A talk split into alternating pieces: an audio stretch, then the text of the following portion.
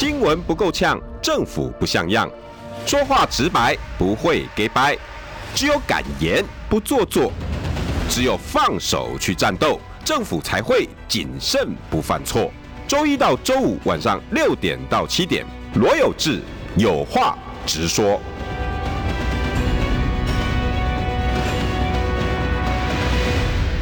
收听新闻不够呛，政府不像样，有话直说。我是今天的代班主持人杨宝珍。好，我是民政党发言人宝珍。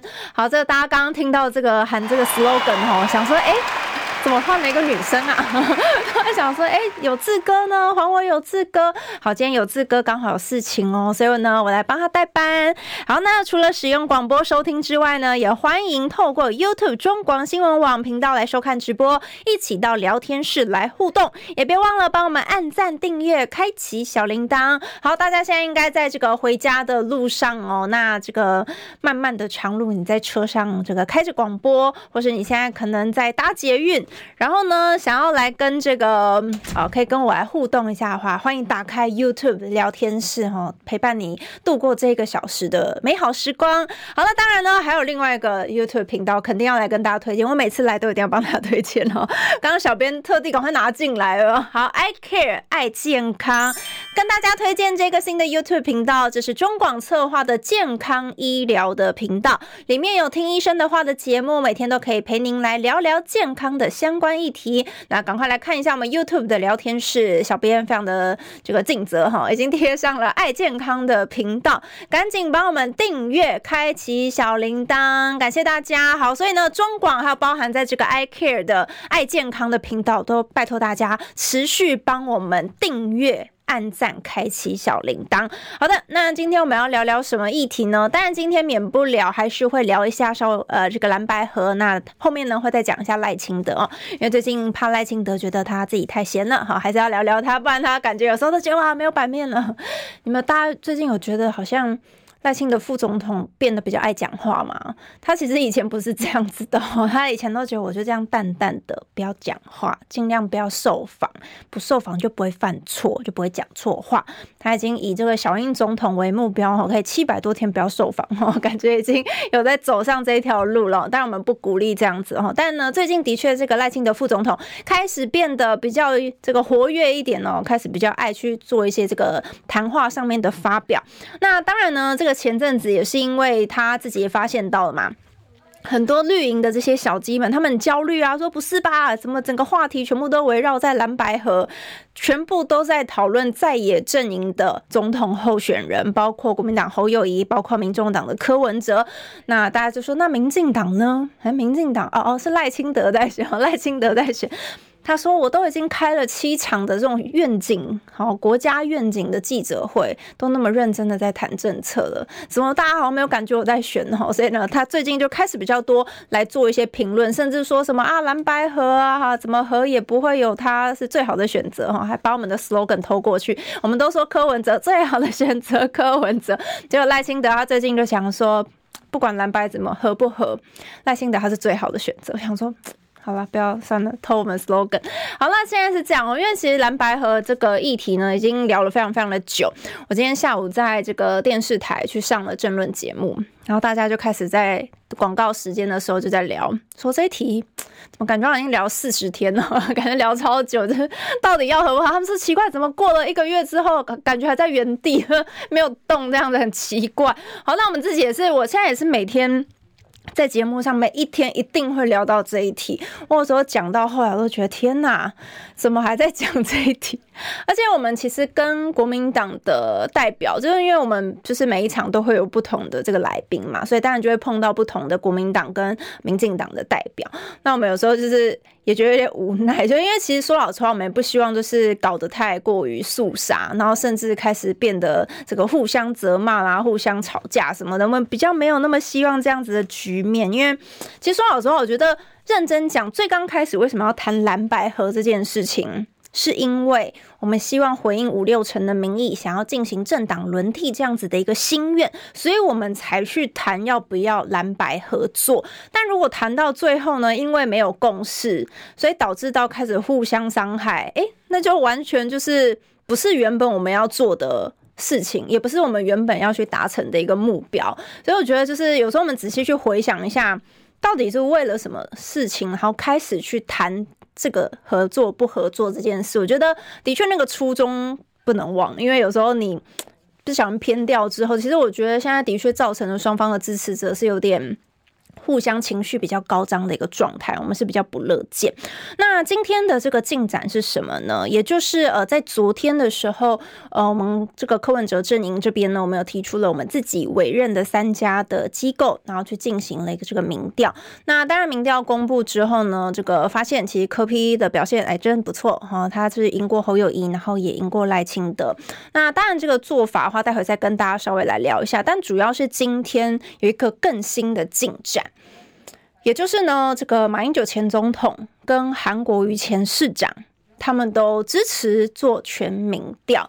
那这我刚刚在节目上的时候也是。这个大家本来已经讨论说，哇，马英九前总统他已经支持全民调，然后后来韩国瑜市长呢，他也是在脸书上也发文，他就说他支持全民调，这样，那我们就觉得哇，那现在这样子的话，国民党党中央要怎么去做决定呢？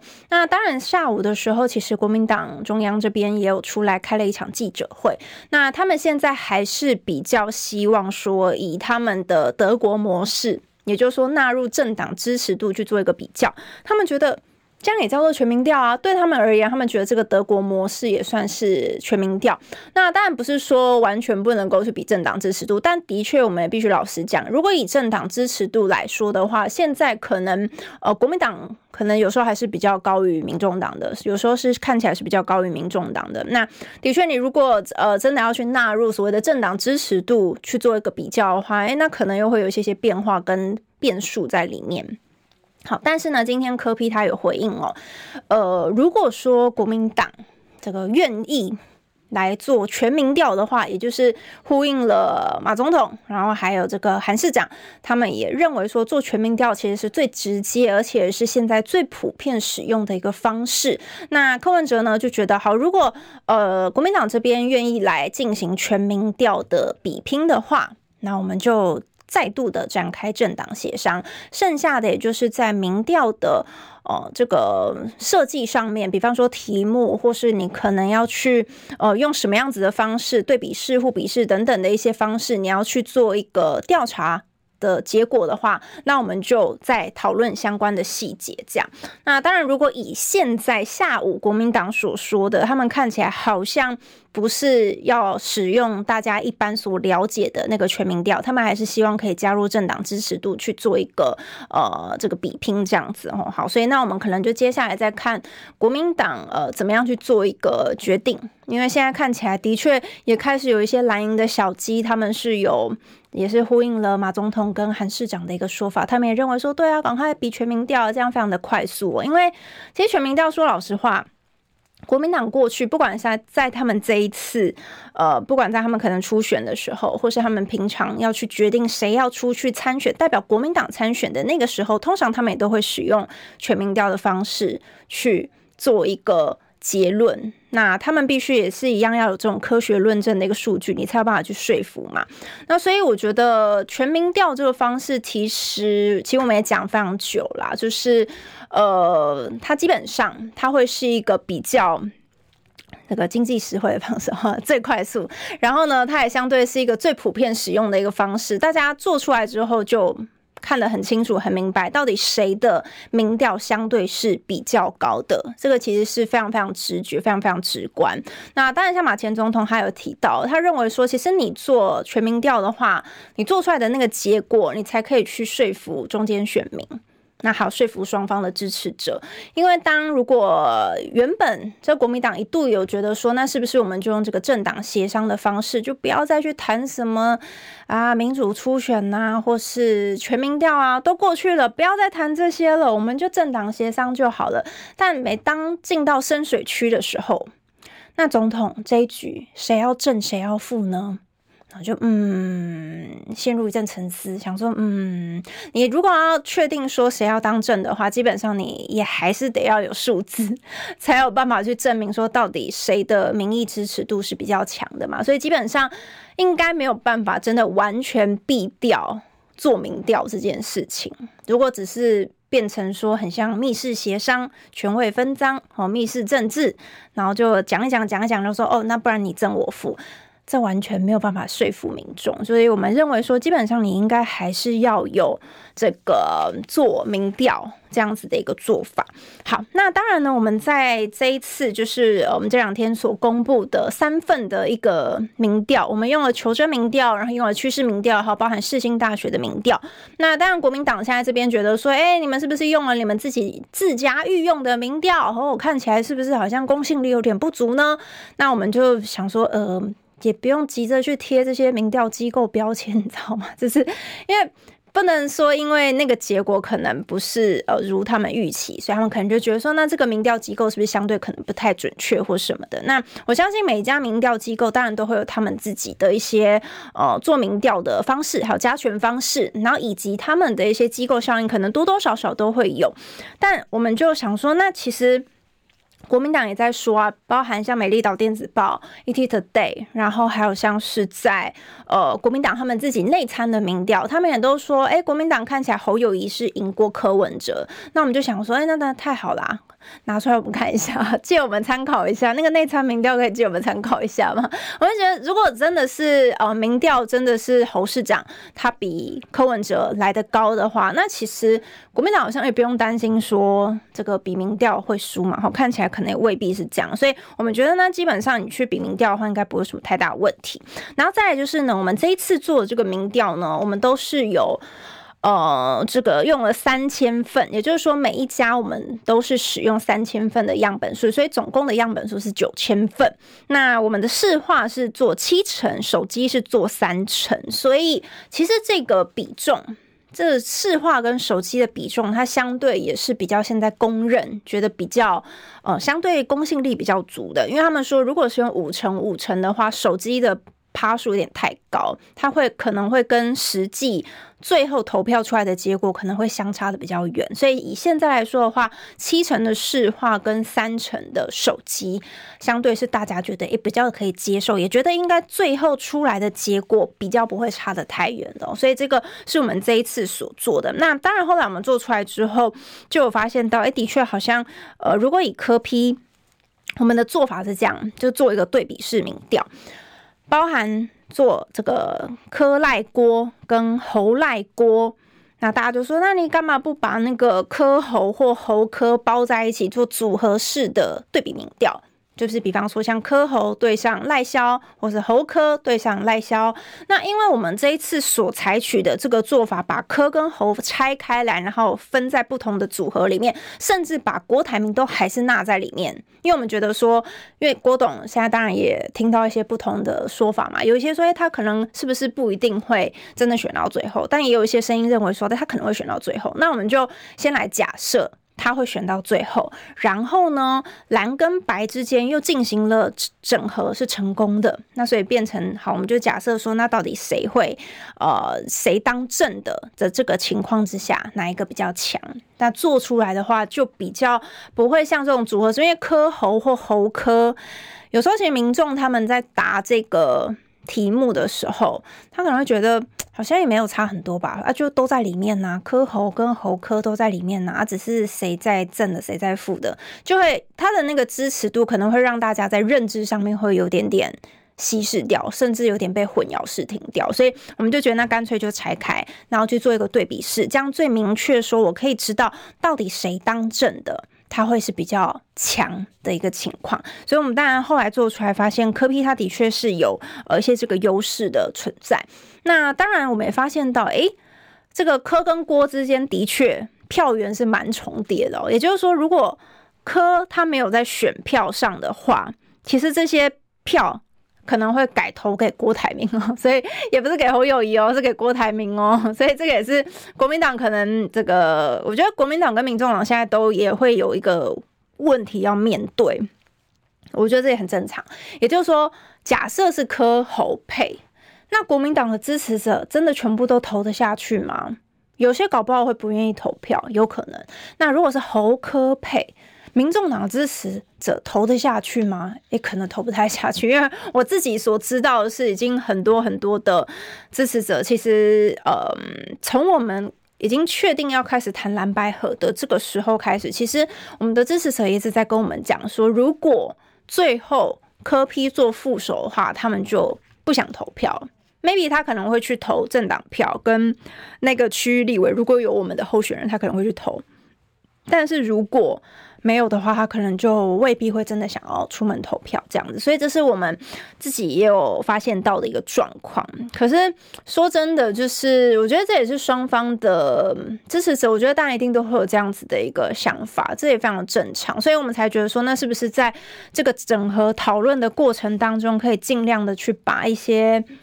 太多的摩擦，我们其实还是想办法尽量去把它减缓啦。因为我觉得都已经到了这个时候，大家知道登记是什么时候吗？二十号到二十四号，好不好？非常快哦，现在已经没有多久的时间可以决定了。二十到二十四号就要登记，所以基本上最晚最晚到下周，你必须要确定到底蓝跟白之间要不要合，不管在总统这一局合不合。那如果合不了，那立委这一局又能不能够合作呢？哦，这个是是我们可能要持续讨论的一个状况。好，那当然我们这一次呢，反正就做这三份的这个民调，然后嗯，就是被这个国民党就觉得说，哎，感觉好像不是很不是很正确哦，还是感觉好像没有说真的那么那么的符合他们所想象的吼。那我们就觉得说，那至少好吧，至少世新大学学术机构。总有比较，总是有公正性嘛。你要去质疑学术单位嘛，好像也不太对嘛。吼，所以我们其实呃，包含可以跟大家说一些细节啦。如果假设我们是以这个世新大学。所做出来的这一份民调来看的话，他也有做这个细卡都的情况哦。如果是细卡都的话，那赖清德的确现在还是第一名，是百分之二十七点七八。那柯文哲的话是排在第二，是二十三点六五。那侯友宜呢是排在第三，是百分之十七点零九。那郭台铭呢是百分之六点五六。好，这是在细卡都的一个情况。那当然，他同时也有做一个组合，就是赖侯科哦，这两个人都在上面，只是分。不同组的人选这样子，赖侯科，那赖的话呢，就百分之三十点一七，那柯文哲是第二，百分之二十八点五。就相差其实是大概就有一点多个百分点而已。那侯友宜是百分之二十点四七。好，这个是三脚督，然后是赖侯科的一个比较。那另外一个就是我刚刚所提到的，就是对比式，科跟侯拆开，然后做对比式的一个民调。那我们发现，好，先说这个侯友宜市长的部分哈。如果是赖侯郭的话，赖清德是百分之三十四点零七。这个数字呢，比刚刚我们前面所说的都还要高。那第二的话，当然就是这个侯友宜百分之二十八点三三，那郭台铭呢就是百分之十四点九。好，这个是赖侯郭的组合。那如果是赖柯郭的组合的话呢，柯文哲就跑到第一名了，是百分之三十四点一四。那赖清德跑到三十一点一四趴。那郭台铭的话是百分之十一。其实说真的。郭董其实他看起来是有一个铁盘的支持者，也就是大概七到十趴之间，看起来七到十趴或者十出头、十出头的一个趴数，看起来他的铁盘支持者是有的，是有的。那当然，我们就觉得说，我们也是希望，呃，尽可能的去团结一切可团结力量，因为现在大家有很多很多的风声嘛，就是说，哎，是不是那个？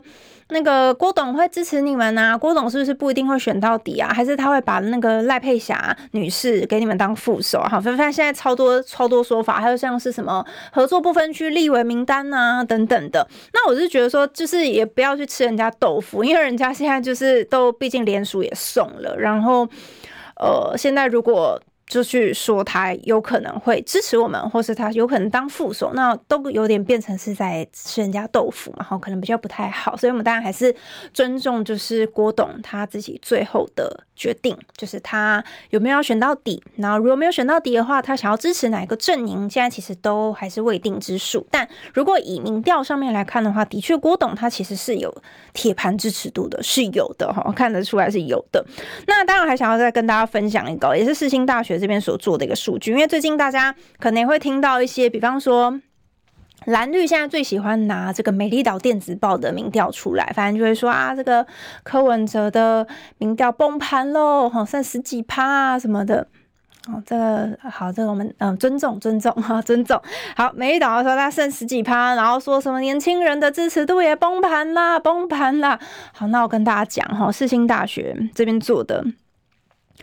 呃，柯 P 他在不管是萨卡都或是细卡都的情况之下，二十岁到三十九岁，基本上他是分呃大概二十到二十四岁一个年龄层，然后二十五到二十九岁一个年龄层。那我们就纵观来看，二十到三十九岁这一群这一个族群的话，基本上柯 P 他在这几个年龄层，他的支持度都还是有四成多，甚至是有五成的。就不管是萨卡都、细卡都，普遍来看起来，它都是有四成、五成的一个支持度。那当然，有些人说啊，不是说那个赖清德的这个年轻人支持度回流吗？好，偷偷跟大家讲一下哈，看一下是多少。赖清德，赖清德二十到二十四岁，我们先说这个细卡都的情况好了。二十到二十四岁的话，赖清德是十一点八二趴。然后呢，二十五到二十九岁是十八点零三趴，反正他在这几个年龄层大概都是十几趴，好一点的话就是二十几趴这样子。这是这个细卡度的一个情况。那萨卡度我看看哦，萨卡度稍微好一点，都有都有两成多。那所以就是你知道，这个媒体有时候就是这样子哦，可能他们会拿部分的。民调结果，然后就会去下一个结论说啦，科比支持度崩盘呐、啊，年轻人都走啦，都不都不喜欢科啦，等等的。但的确，如果我们从呃，其他份的一个民调，我们去看的话，学术单位总算公正吧？大家，对对，学术单位，大家不要质疑学术单位哈。所以我觉得，当然，我们就不同的民调结果，我们都可以拿来做一个参考。那刚刚提供的这些数据呢，也让大家做一个综合的评估跟参考。好，那我们先休息一下，待会回来继续来聊喽。新闻不够呛，政府不像样，最直白的声音，请收听罗有志有话直说。欢迎收听新闻不够呛，政府不像样，有话直说。我是今天的代班主持人，民众党的发言人杨宝珍。大家晚安。好，那刚刚呢有聊到这个蓝白合的一个进展哦，然后包含一些民调的这个相关数据，就供大家做一个参考。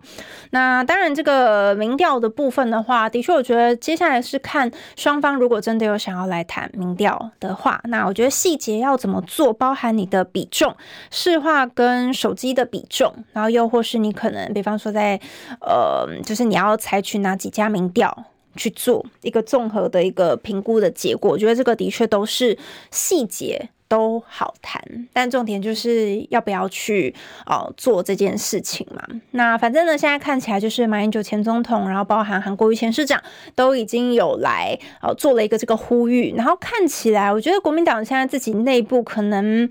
呃，也有一些不同的想法。我觉得看起来是因为这个马前总统跟韩前市长他们这样子登高一呼之后，就开始陆续有一些国民党的，不管是小鸡啊，或者一些呃民代啊等等，他们可能陆陆续续的也跳出来说，对啊，我们就来做全民调吧，然后非常的直观，就最直接的一个方式，就立刻可以决定到底谁适合作证的。然后谁当副的，我们就推出一个最强组合的候选人。好，那当然呢，最近呢，哦，最近还有一个很常聊到的一个题目，也就是这个徐春英女士哈。这个呢，也是我最近可能不管在呃去一些这个政论节目，都会一直一直一直不断不断不断不断的聊这一题，感觉好像也讲了。有要两个礼拜嘛，我觉得好像讲好久。对，这一题其实讲了好久。那先跟大家说，因为其实呃，民众党的不分区名单到现在其实是都还没有定案的。那当然，很多人就说啊，你们怎么好像让这个徐春英这位陆配徐春英女士就让她自己亲上火线去回哦？那我觉得是这样子，因为呃，说老实话，因为我们本来这个名单就都还在评选当中，然后没有定案，但是因为他后来就这个。被说出来，然后被浮上台面之后呢，那就变成他可能要去接受社会大众的一些检视，因为包含他可能被这个拿出一些过去的新闻报道的一些评论，然后包含或是他到底背景有没有什么共产党员什么，他说他没有嘛。好，那反正我觉得他该解释的，他该说明的，其实他也说了。那重点是他说的这个说法。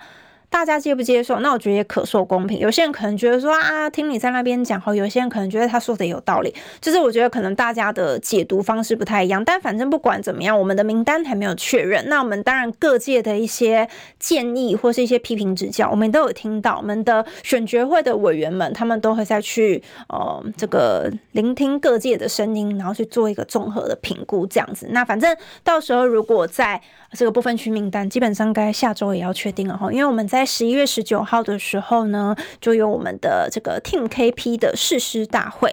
那在誓师大会这一天呢，基本上应该也差不多就是要来这个看看副手是谁，就是先看看有没有蓝白合嘛。那没有的话，哎，那可能副手是谁？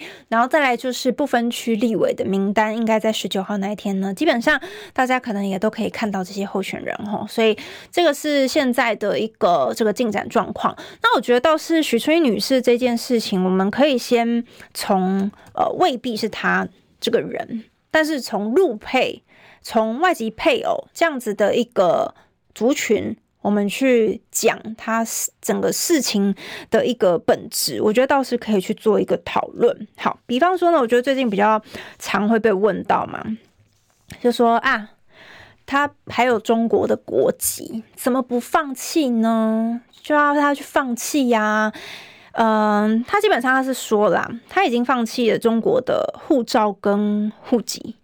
那当然，很多人就说啊，你如果真的想要来做这个中华民国的立委的话呢，你不可以有双重国籍啊。但他这个范畴是在国籍法的一个范围之内，你不可以有双重国籍，这个没有什么问题哈，大家都知道。可是呢，问题来了，因为呢，这个中国的国籍的部分哈，算在。两岸人民关系条例的这个范畴之内，相对比较特别一点。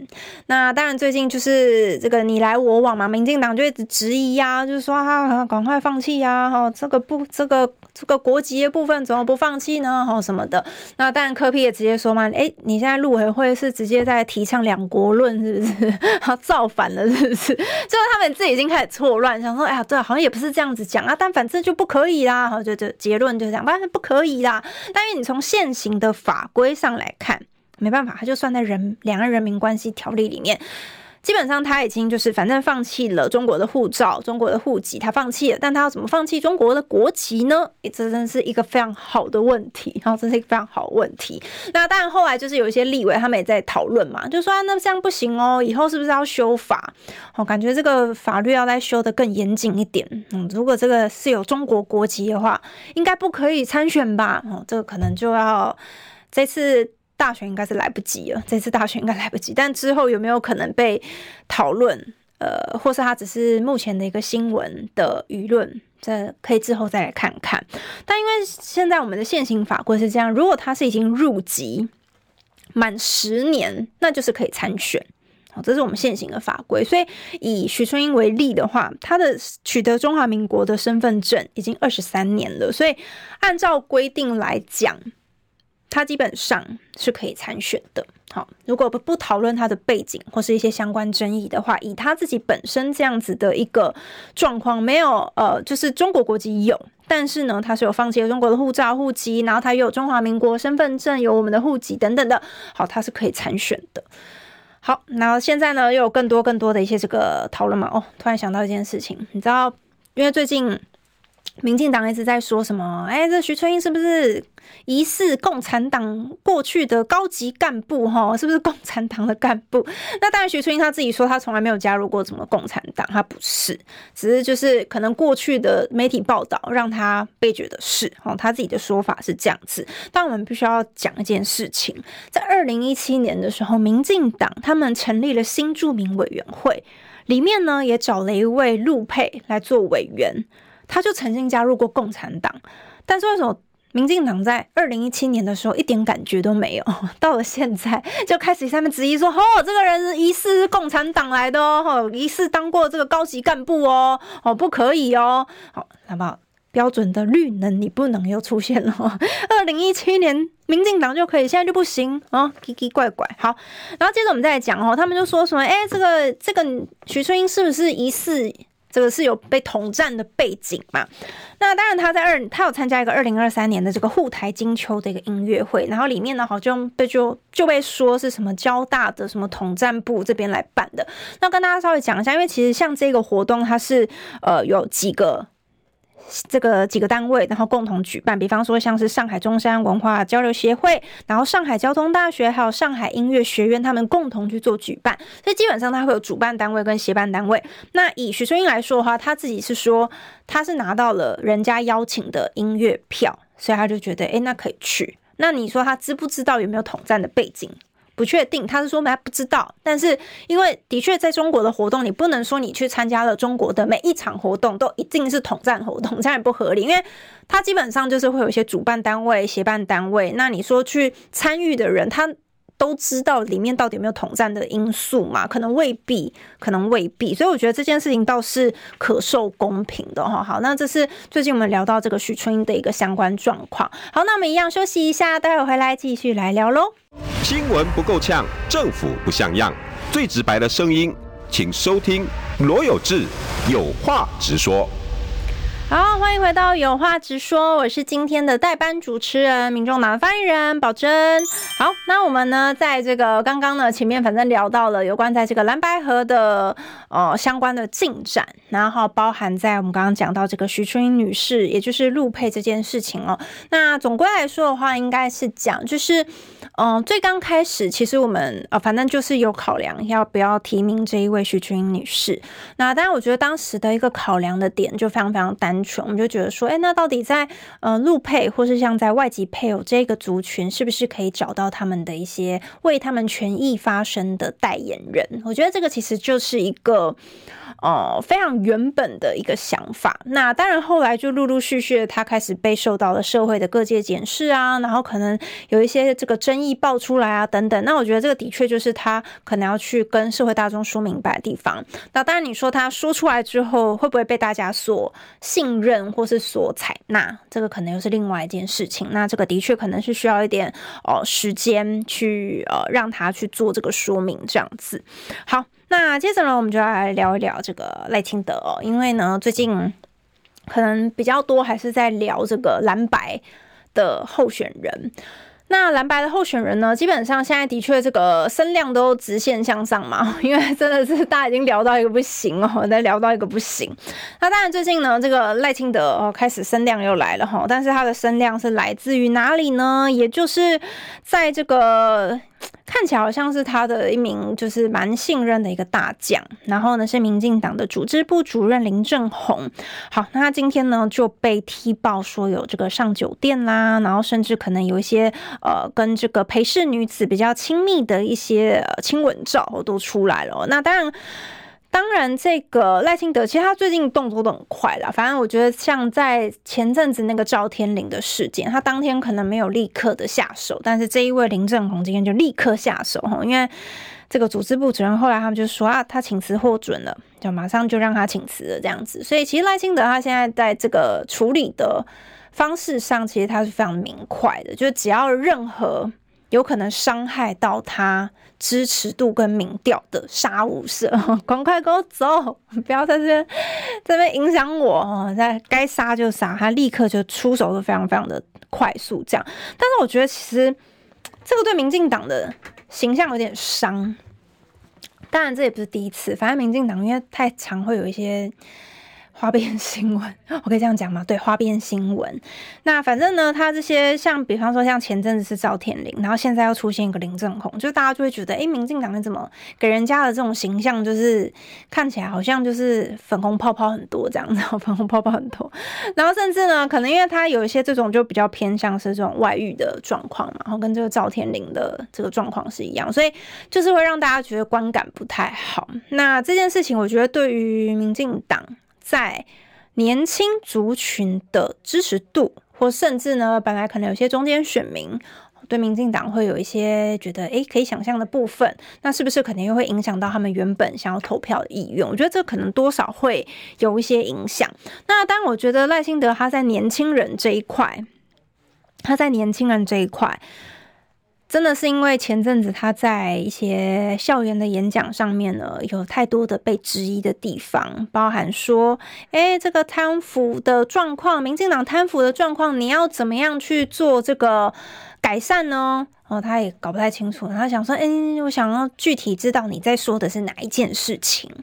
那大家就觉得你是在质问学生吗？你在呛学生吗？哈，然后再来呢，另外一个就是呢，在社宅的部分，就有学生也直接讲嘛，他说：“那你在台南市长任内，一户社宅都没有完成的情况之下，你怎么样去跟大家打包票，说你一定可以超过？”蔡英文总统他原本所设想的一个社宅的量，然后甚至你可以翻倍加码这样子，你怎么做得到？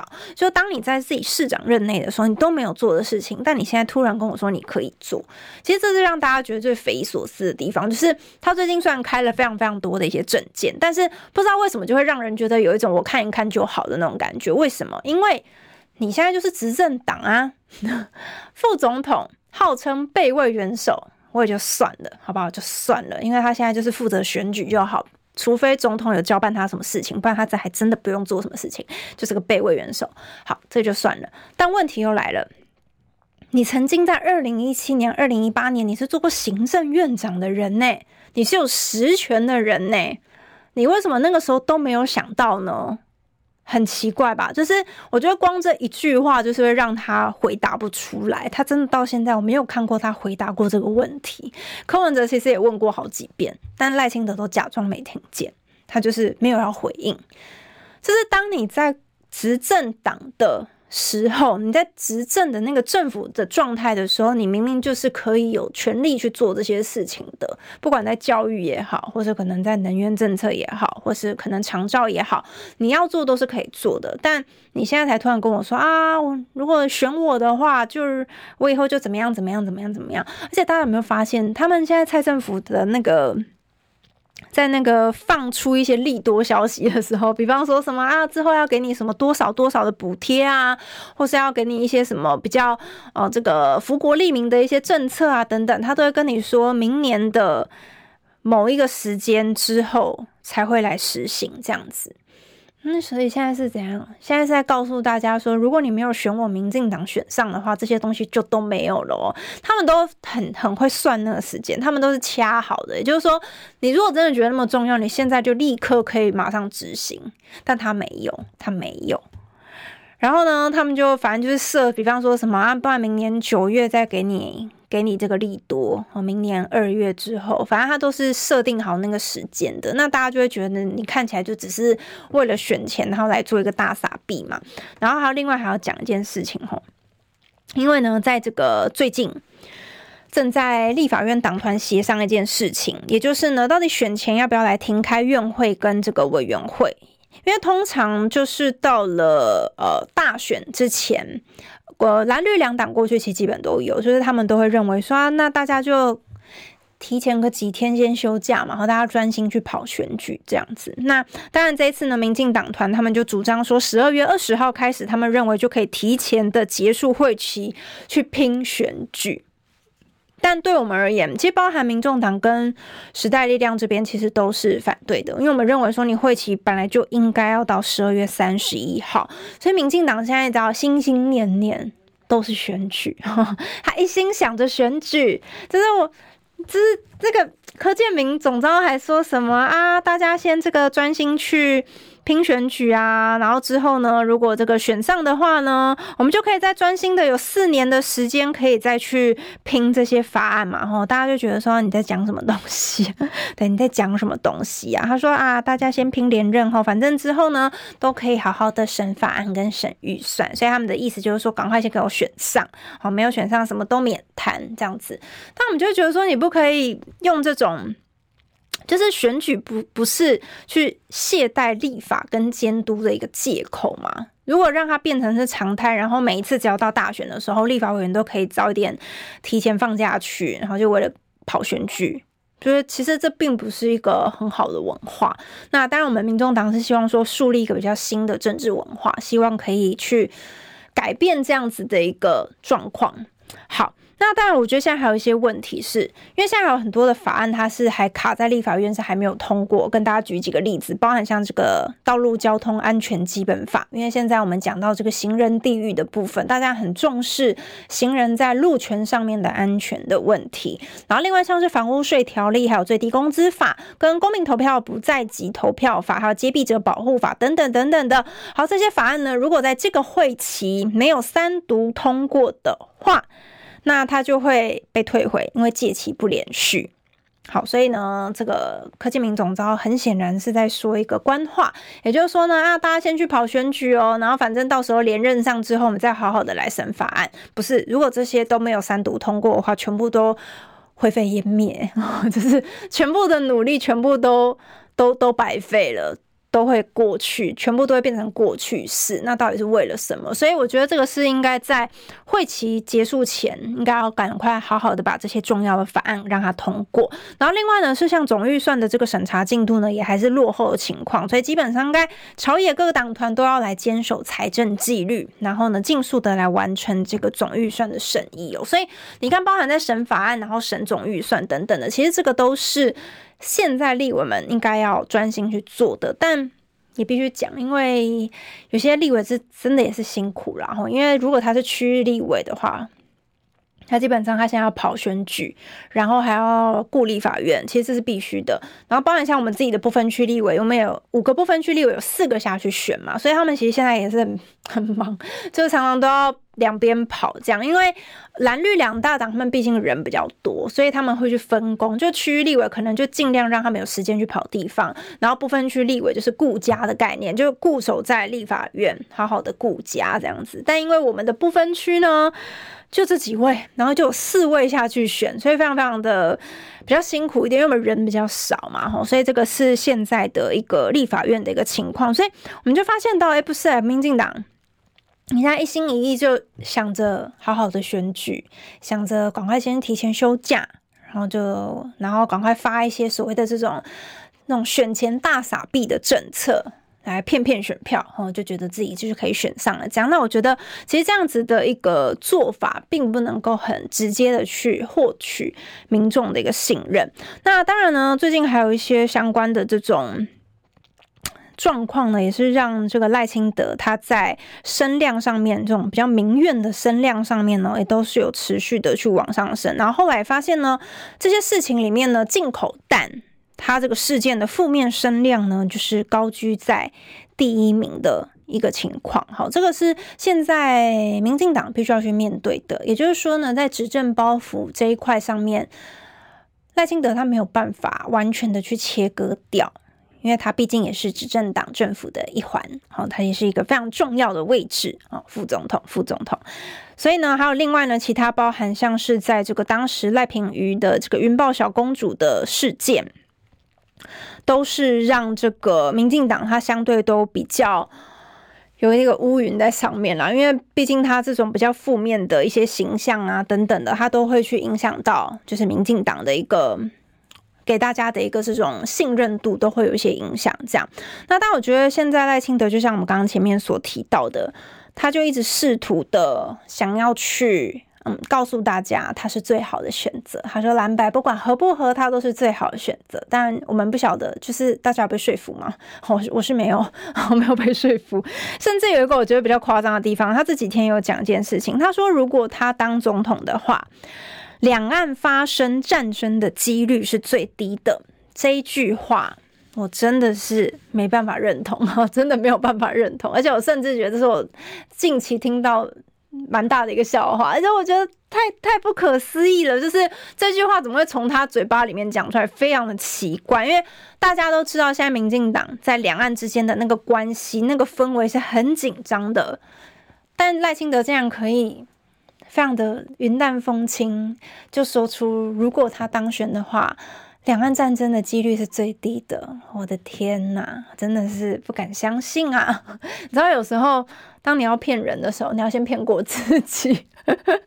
我觉得现在赖清德就感觉有一种进行自我催眠的动作，先自我催眠，然后讲久，感觉大家应该就会相信了吧？没有，我觉得大家都过得都看得很清楚，然后活得都很明白，就是大家都明白事理的人，大家都看得清楚，好吗？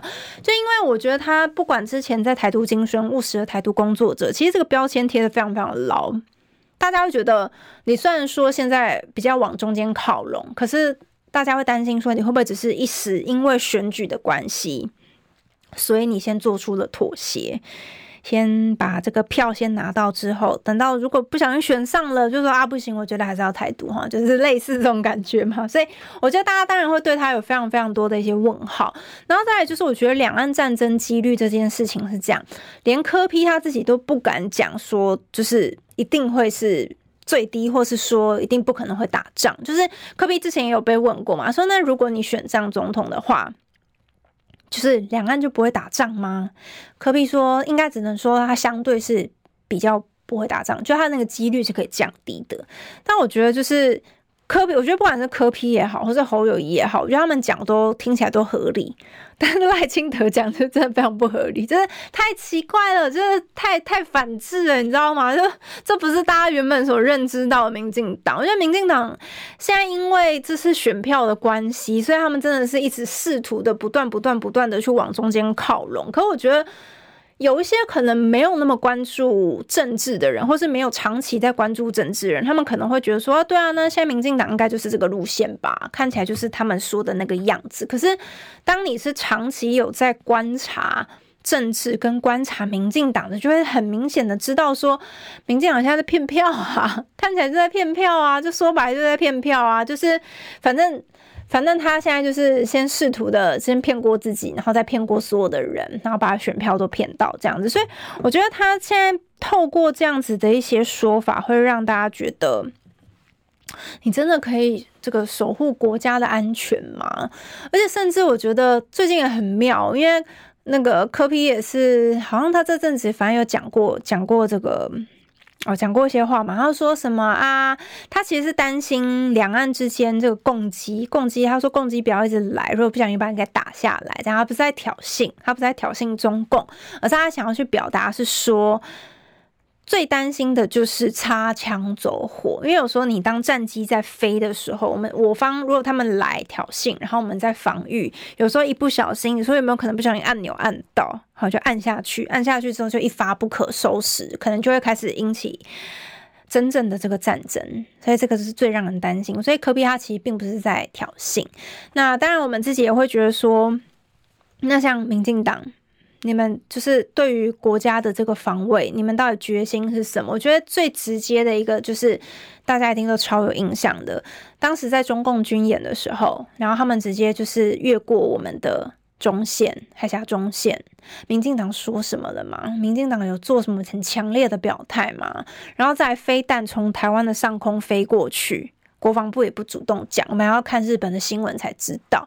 然后。我们的蔡政府跟我们讲说啊，没有这飞过这个外太空哦，所以这个没有影响，然后大家不要担心，我们都全程有掌控，好，都不用跟我们讲哦。大家觉得说不是嘛？你一天到晚在那边跟我说你在那边抗中保台，然后真的人家越过你的中线啊，飞弹飞过上空的时候，你到底吭声了没？你到底说了什么？没有啊，没有看到明确的态度啊。那你现在赖清德跟我说啊，如果他当选的话，这个两岸发生战争几率最低。你还没当选的时候，民进党执政的时候，看起来已经很紧张啦。中共军演都会战机一直飞，一直飞，一直飞。你跟我说你选上就一定会很安全吗？我觉得很多时候是大家从平常的观察，还有过去的一些历史经验，大致上就可以知道说哪一个党派如果真的执政的话，两岸关系可能会更加紧张。好，先预祝大家周末愉快喽！那今天节目到这边，大家拜拜，晚安。